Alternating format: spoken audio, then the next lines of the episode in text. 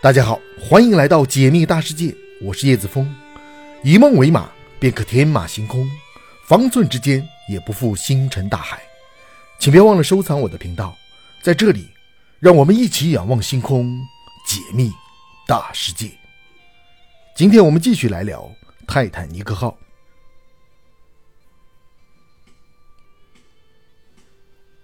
上一个节目我们提到了关于泰坦尼克号的阴谋论，当然。除了阴谋论，还有神预言。我们继续往下听。一八九八年，一部名为《徒劳无功》的小说在英国面世。它的作者摩根·罗伯逊是一个名不见经传的小人物，而《徒劳无功》的出版也没有改变这一点。因为这本以海难为主题的小说在当时的销量实在是过于惨淡。但是谁也没有料到，这本小说中的故事竟成了十四年后不幸的现实。一九一二年四月十五日夜间。当时最大的豪华客轮泰坦尼克号因撞上冰山而沉没。悲剧发生后，有人想起这篇小说，发现除了船的名字几乎相同外，两者还有众多的极其相似之处。小说中的船名为泰坦号，与泰坦尼克号一样，两艘船都被形容为不沉之船，连沉船的方式相似度也极高。泰坦号与泰坦尼克号沉没的原因都是撞上冰山，肇事地点。都是在北大西洋，就连发生的时间都是在四月。说的再详细一点，泰坦尼克号在一九一二年的四月十四号晚上，以时速二十二点五里的速度，在距离纽芬兰四百英里的北大西洋时，右舷被冰山击中，导致超过两千二百名乘客与船员丧命。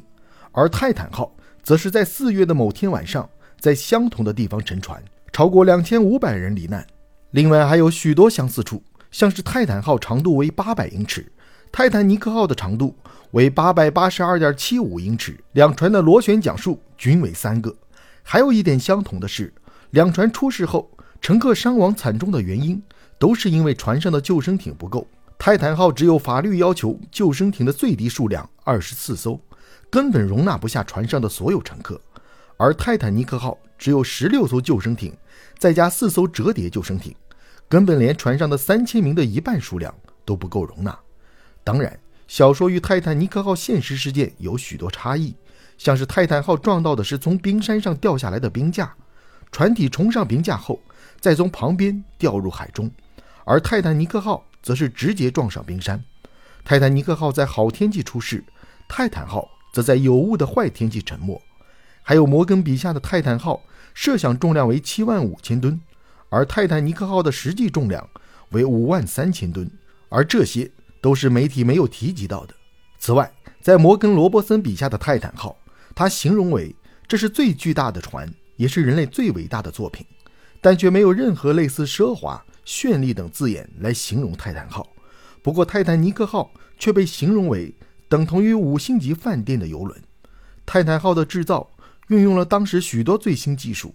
包括增加了十九个防水隔间，即使九个隔间被淹没，船仍然不会沉，所以被认为是不可能沉船的。也因为如此，船上的救生艇只有携带法律规定的最小数量二十四艘，只能容纳五百名乘客。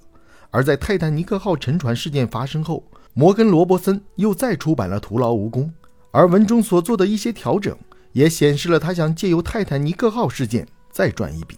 无论如何。泰坦号与泰坦尼克号的相似度还是相当惊人，凡此种种巧合，不能不给人留下深刻的印象，并引起强烈的震撼。